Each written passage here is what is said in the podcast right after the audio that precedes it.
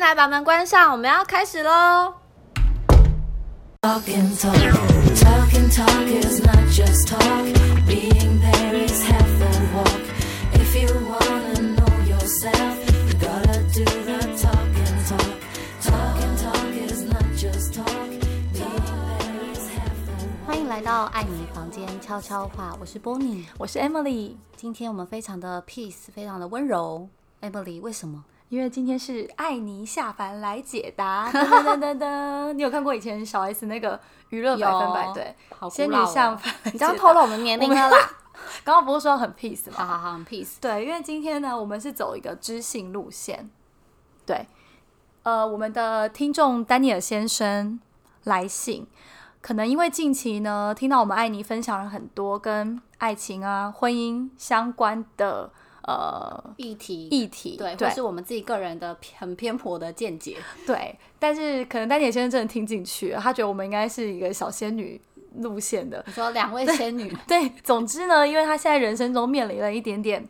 呃很困难的有点的的的决定，对对对，需要做一些决定。那他想要跟我们呃分享，然后希望可以从我们这边听到一点建议。那这边我还是先要跟各位分享说，Daniel 肖，诶，是肖吗？对，Daniel H 这位先生，他寄寄给我们信，篇幅非常长，我怀疑他是不是在国外论文写太多了，因为他说他是在国外定居哦，我也不知道。好，我现在开始来练念喽。好，第一段，好，Hi Emily and Bonnie。平常听 podcast 都是干话占多数的内容，让我这个异乡游子感到很亲切。虽然就是听到 Emily 房间的时候，觉得这个房间的议题很粉红泡泡，然后有一些婚姻的经历呀、可能一些长短时间的不同，但我们好像很了解我们彼此的感情跟婚姻，所以比较能深刻去讨讨论相同的事件，或是我们两个不同的观点。对，所以第一段其实在夸奖我们两个，哦，谢谢。表示我们两个很有默契，然后我们两个都知道对方的状况跟人生观。好，然后接下来他就说想和你们分享有关夫妻两人信任之间的议题，顺便听听 Emily 跟 Bonnie 的想法。这个议题虽然有点沉重，或许会让这个粉红色的泡泡变得没有那么鲜艳。在他的在 Daniel 的观点当中，信任就是平时人们常说的安全感。他讲到安全感，好，今天越相信你的另外一半，就会代表对方给你足够的安全感，而在对方给予的信任中，又可以分为承诺和期待这两项。所以这个举例。反正 anyway，他就是举例说有安全感这件事情，然后这个安全感是架构在承诺跟期待这两个。对，所以他在这一小段呢，其实已经带入了这个主题，就是他跟他的另外一半可能在安全感跟信任感上面，呃，有遇到一点状况。对所以他告诉我们说，他自己本身的分类是分成承诺跟期待这两个类别的东西，会影响到他的安全感跟信任感。就是婚姻关系可能出现一些状况、嗯先介绍一下他的背景。他的背景就是，呃，他和他的另外一半都已经三十，然后女方比男方大，所以他们经过一年的同居、三年的远距离交往，决定结婚。哇塞，一年同居，然后三年远距离的交往、哎，这样子当年应该是一段佳话。我觉得蛮勇敢的。对，就是就是两个人终于走在一起，这样。嗯，然后由于他们都在，呃，哦，他们都不在台湾工作，然后所以一年前他们相隔的距离需要搭飞机才能和对方碰面，真的是在那个地区扎实的远距离恋爱。哎，对，他是说他在哪里？美国还是加拿大吗？他没有写，他就是写哦说他就是搭飞机的距离，然后呃，他目前他们两个结婚第二年，两人拉近的距离是可以到开车六小时就可以碰到面的，我没办法想象，还是好远哦。就是就我每个礼台北到拜都要杀下去垦丁啦，哦，垦垦丁，哦，垦丁，垦丁的距离耶。但依然就是远距离婚姻的状态，所以他们双方也在计划，呃，一年之间会在同一个地方，但是他们最近对彼此安全感跟信任感就非常非常的淡薄。好，我们把他的那个时间轴理清一下。所以他们是在当年交往了一年，那一年同居，然后接着三年远距离的交往，对所以总共交往四年，决定结婚，对吧？是对。然后他说一年前，呃，现在结婚第二年嘛，对所以 OK，他们前面是四，然后现在是二，对所以是四加二，大概 total 六年的时间。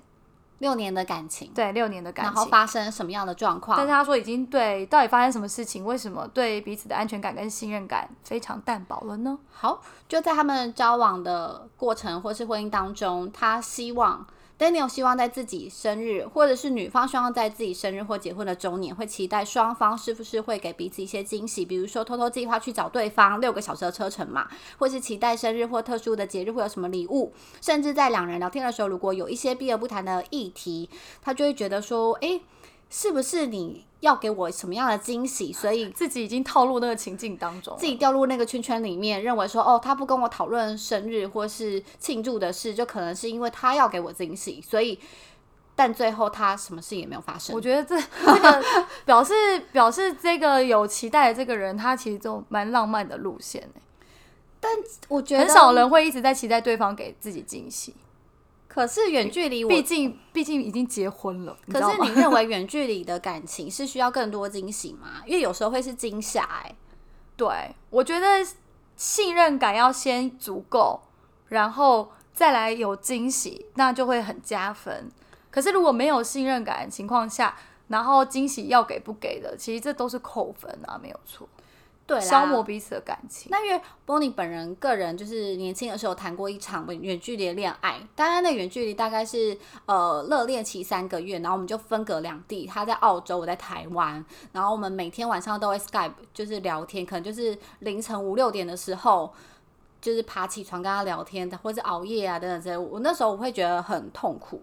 对啊，我觉得不我是每一个人都可以承受远距离的恋爱。我当时就会呃，你看我那那时候我就跟对方说，我觉得我好像没有办法一直跟着对对着机器讲话。可是那时候你也撑过来了，是因为你知道说就是只有一年，你知道你的你知道那个期限，所以你会逼自己去跨过那一段时间。吧对没错所以就是说，在远距离的那一个感情，如果你们彼此是知道说什么时间点我们可以结束这一切，也许大家就撑得下去。而且加上我觉得是热恋期，就是才嗯三个月刚开始恋期，然后才刚分开，所以分分秒都觉得说好，我们就珍惜彼此，然后一起撑过去。但我觉得婚姻不是这么一回事，真的，因为我觉得结婚之后不太适合远距离。没错，我觉得远距离恋爱可以，但是远距离婚姻真的会出事。然后在信任这件事情，因为他其实前面琢磨好多信任这信任感跟安全感这件事情，但我觉得信任是建构在你们彼此真的已经很很有基础了，而且那个基础不是因为说。呃，发生什么样一些小小错或是小事，然后或是吵架，因为没有见面就不会吵架啊。那你觉得他们在结婚前那四年的基础不够吗？因为他们第一年是同居、哎，我觉得同居，因为第一年一定都是热恋期，所以同居不代表嗯合理就像我们有一集讲到的嘛，就是就是婚婚后的另外一半可能他变了，都是你婚前或者你同居看不到的地方。我们有一集也有探讨这件事情，所以我我还是认为说结婚之后。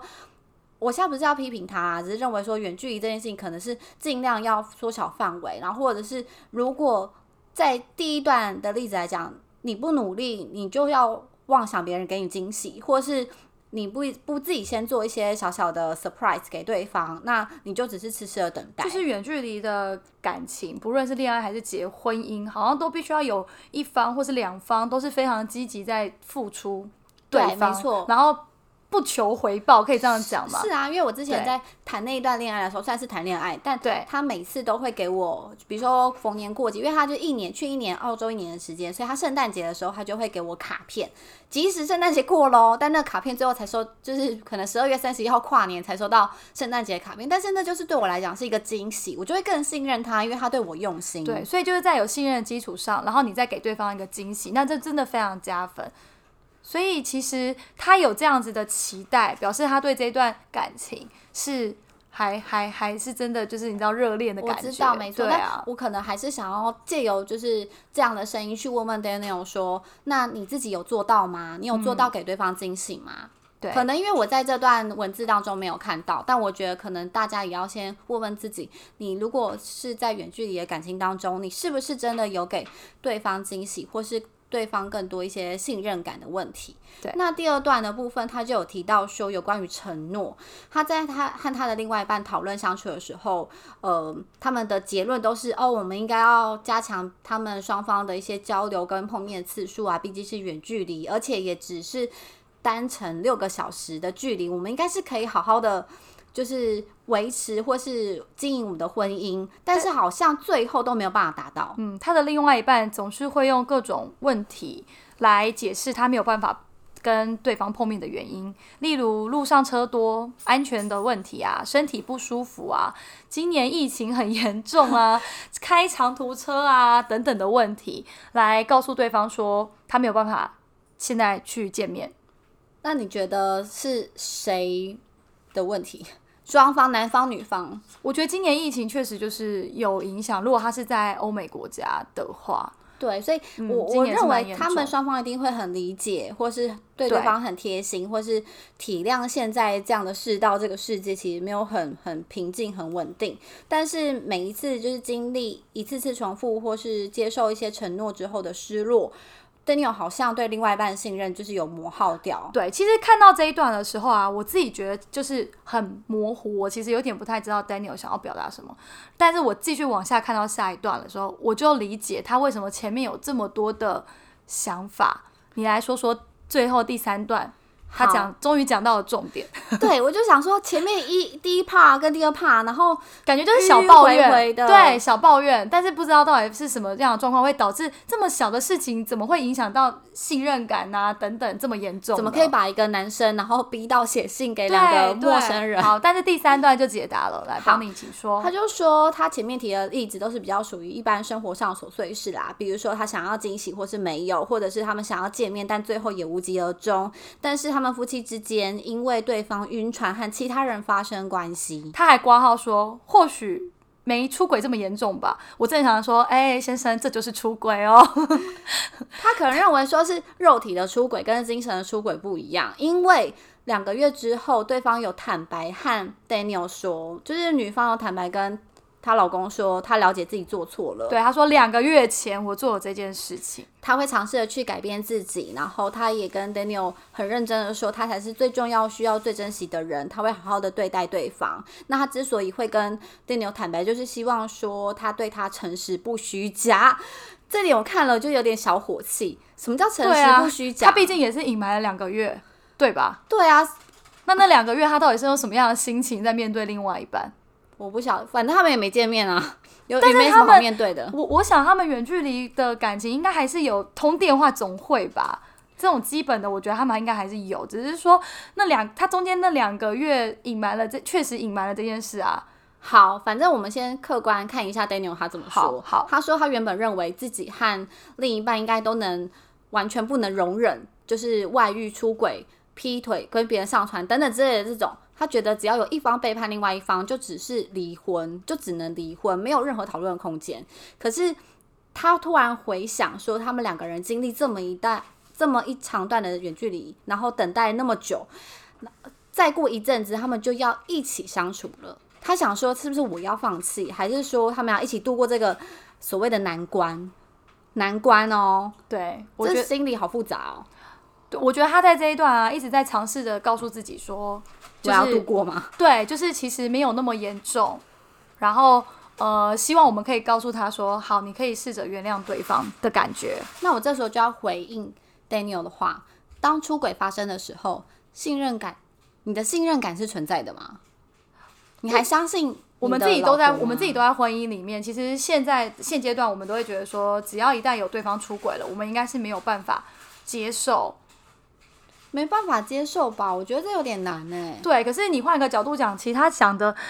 也没有错，就是毕竟分手跟离婚真的是不一样的。好，然后他最后还有在讲的两 part，他说他当初知道这件事情的时候，就是在电话中沟通的，所以另外一半跟他坦诚，也是在电话当中跟他说。那他也是一开始，我觉得其实他认住了啦，男生好像。自己也不会觉得人人生会遇到这种事吧，他就觉得两个人可以一起度过，然后他也要求对方要将第三者的联络方式删除，然后在一个半月后，他们就是可以双方碰面。那双方碰面之后，他们又吵架了。他就觉得说，对方根本就没有删除第三者的他联络方式，发现了是不是？好，对，他说他发现，他说这段期间他他老婆继续就是跟另外一一个小三 那个第三者继续对有来往跟联络，然后他们就他就觉得说，可能好像真的有点太过分了。他觉得他老婆又在骗他，嗯，所以当欺骗的时候发生对啊，这已经两次了。你如果说第一次，maybe 他还可以就是渐渐的淡忘这一切，两个人重修旧好。可是又第二次的时候，我觉得那个打击是非常大的、欸。而且他会找第三者哭诉、欸，这点我不能认同。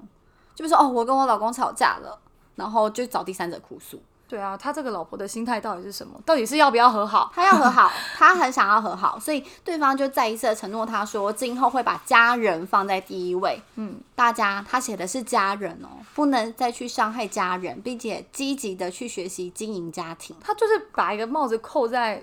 扣在男男方的头上啊，就说你看我把你当成家人，所以你不能说放弃我就放弃我。其实家人很重要。，对，这真的是我我觉得很自私的一种说法。今天我不是女生的朋友啦，我是我是说，就是我也不认识男生，也不认识女生，但是我会觉得说，你这样子扣一个帽子在对方的头上，然后把家人这个名字放在人家身上，然后希望获得原谅，我觉得太明显了。对，然后最后最过分的是，呃，女生还跟他讲说。你不能只是丹尼尔，你不能只是单单看到这些我对你的负面伤害，要去想想我们这两我们两个人这几年共同的美好回忆。这是不是标准的那个外遇对情绪外遇的勒索人的起对起手式就是这样？情绪勒索，对，跟你讲说我做错事情呢都不是故意的，然后你要记得我们的好，然后你一定要原谅我们，继续走下去。不行。好好好，我在认证。他就说他就是有跟对方 Daniel 在跟对方有积极的沟通，然后他过了反反复复的挣扎，他就心软了，他就想说好吧，那我就接受他这样的一个承诺。然后之后在经历四五个月之后，他其实私底下好像有跟其他友人去沟通。那全部的友人，没错，Daniel，全部的友人，全部包含 Emily 跟 Bonnie，应该都是提出建议的观点哦。离婚没错，我们都是希望你呃可以可以在这个阶段平和的分开，也是一个选项。好，但是我觉得男生有时候，也许是在，我觉得 Daniel 蛮长情的欸，因为我说长情就是蛮重感情的，因为他说他看到对方掉下绝望的眼泪，然后他还是觉得他没有办法坚，就是没有办法说出伤害对方的话，他们俩之间还有爱，至少男方对女方还有。他就是舍不得，但是又又觉得说很害怕，因为没有信任感，就没有安全感嘛。对，那没有安全感，没有信任感，那这份爱情对对方来讲，也许是家人，是亲情，可是好复杂哦。但他还是选择走上，就是他觉得他想要两个人未来十年都能走下去，就是他想要走下去，可是他有点内他是说。他希望两人可以在未来十几年各自去寻找自己的幸福。各自是他想放弃他他在这一段是说他有点想放弃了。但他又是说，他还是希望可以当做一切事情都没有发生，因为只要双方不去提起，他觉得蒙着眼睛过看似正常的日子，好像也不是不可能。是说 Daniel 是不是在写这个那个文文章给我们的时候非常的纠结？我觉得他也在写给自己看吧。我觉得他很纠结啊，因为确实啊，离婚这件事情，你你你说小不小，说大不大，是人生中的一件大事，更何况他才结婚两年。那我问你哦，远距离的沟通，因为他们这四五个月应该都是大部分都是远距离的沟通，你觉得是维持安全感或信任感很重要的，就是它是一个好的方法吗？我觉得他们真的应该多多见面啊，就是你总是要能够拥抱、摸到在身边的那个人，那个感觉比较真实吧。那我真的很认真，先问 Emily 本人，如果你老公今天跟你说我跟别人上床，你还有办法当当你老公面，然后想要和好，然后还拥抱你老公吗？你抱得下去吗？我觉得这中间需要时间，就是我不能说我一定会离婚，或是一定会呃原谅他，但是我觉得这需要时间去沉淀。就是那个那个那个东西关系到，就是他当时给我的呃打击有多大，然后我们彼此对彼此的信任还剩多少，然后还有他未来那一段日子他是怎么样的改变。然后，毕竟我们有小孩，我觉得有小孩这件事情是会让所有的男生或女生最纠结的一块。好，就是最后 final 他写了两句话。Daniel 说，目前他们两个还没有小孩，在有小孩的状况之下，他认为情况可能会变得更加复杂，所以还好他们现在还没小孩。好，如果总结那个这这这整这些对对对对嗯对，所有的状况的话，我自己是投呃离婚一票。我也投离婚一票。因为没有小孩，然后两个人又已经远距离这这么久了。你看，交往一年之后就三年远距离，然后结婚又两年远距离，已经五年远距离了。他们如果还没有办法解决掉两个人没办法待在同一个地点的事情，那两个人对未来的发方向跟发展到底是不是完全不在同一个频率上？那我还是想要先平复一下可能 Daniel 的心情，就是说，不管要不要离婚，我觉得还是要先看清自己的心情是，诶，他对你来你而言是不是还是重要的？我说的重要的指的是他在你的日常生活当中是不是有影响？如果没有影响力，因为毕竟远距离嘛，如果没有影响力，没有情感上的影响，没有生活上的影响，那其实就可以好好的放自己各自但我觉得很难说没有影响啊！你毕竟是 结过婚的另外一半哎、而且这么多年的日子，所以我觉得不能说完全没有影响。但是他就是你的另一半，如果你到现在都已经完全没有影响了，那他就不会发这信给我们了，没错吧？对对，所以我觉得在他内心的那一个点，他一定是把这这个对方已经放在他心中一个位置上，毕竟他们是结婚的另外一就不是谈恋爱，对已经不是谈单纯恋爱了就是两个家人家庭就会知道没错说为什么你们两个要离婚。我我倒是会建议说，他们可以真的坐下来好好谈一下，但是但是他必须是彼此要给彼此时间，那这时间要多长？当然就看每个人的恢复速度不一样，谁是被受伤害的那一方，他有权利决定这一切啊。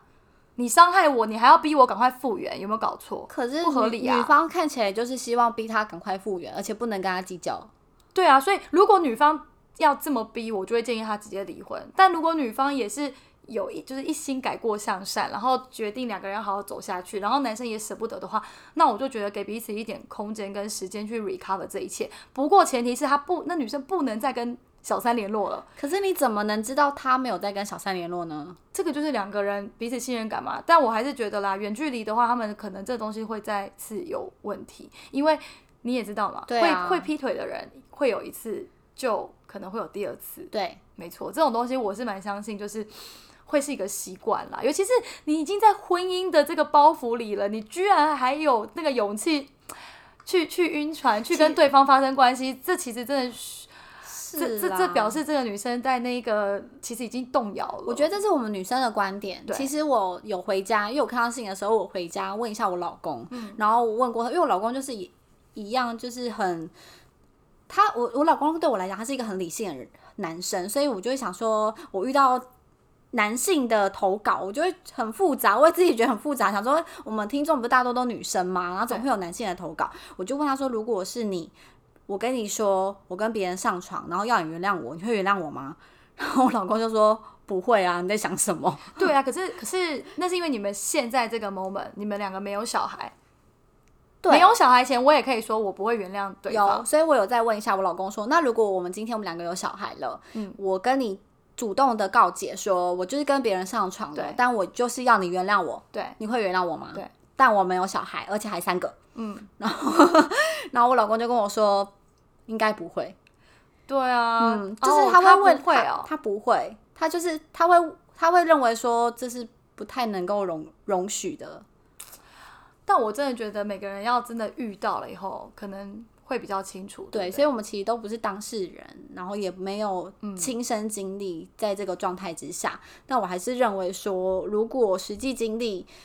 实际经历跟我们刚刚讲的那些都无法去理想化、去断舍离啦，就只能劝劝说大家，或是开解大家。但是我我还是认为说，呃，不论是 Daniel 遇到这样的状况，或是其他听众遇到相类似、相雷同的状况，其实都是需要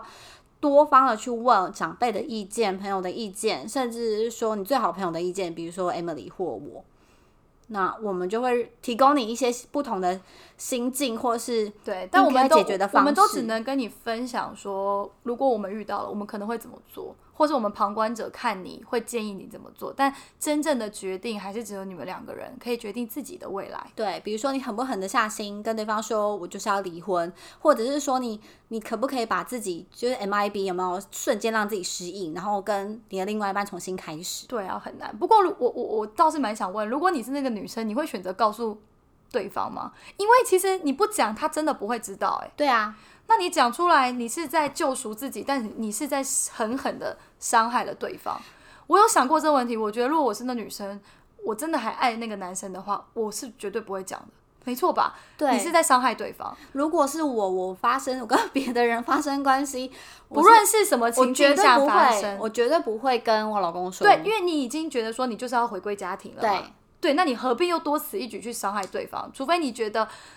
好，对方痛 guilty 啊，他有罪对恶感、啊。但是你就是你要你宁可让你的对你的另外一半去痛苦，然后也想要让自己得到救赎。在这种情况下，我觉得女生并没有很爱这个男生。这就是一自私的人。对，没错。嗯他就是想要家人啦，就他他刚刚写啦，他只是想要家人。所以以这个立场来说，我真的觉得这女生蛮可怕的，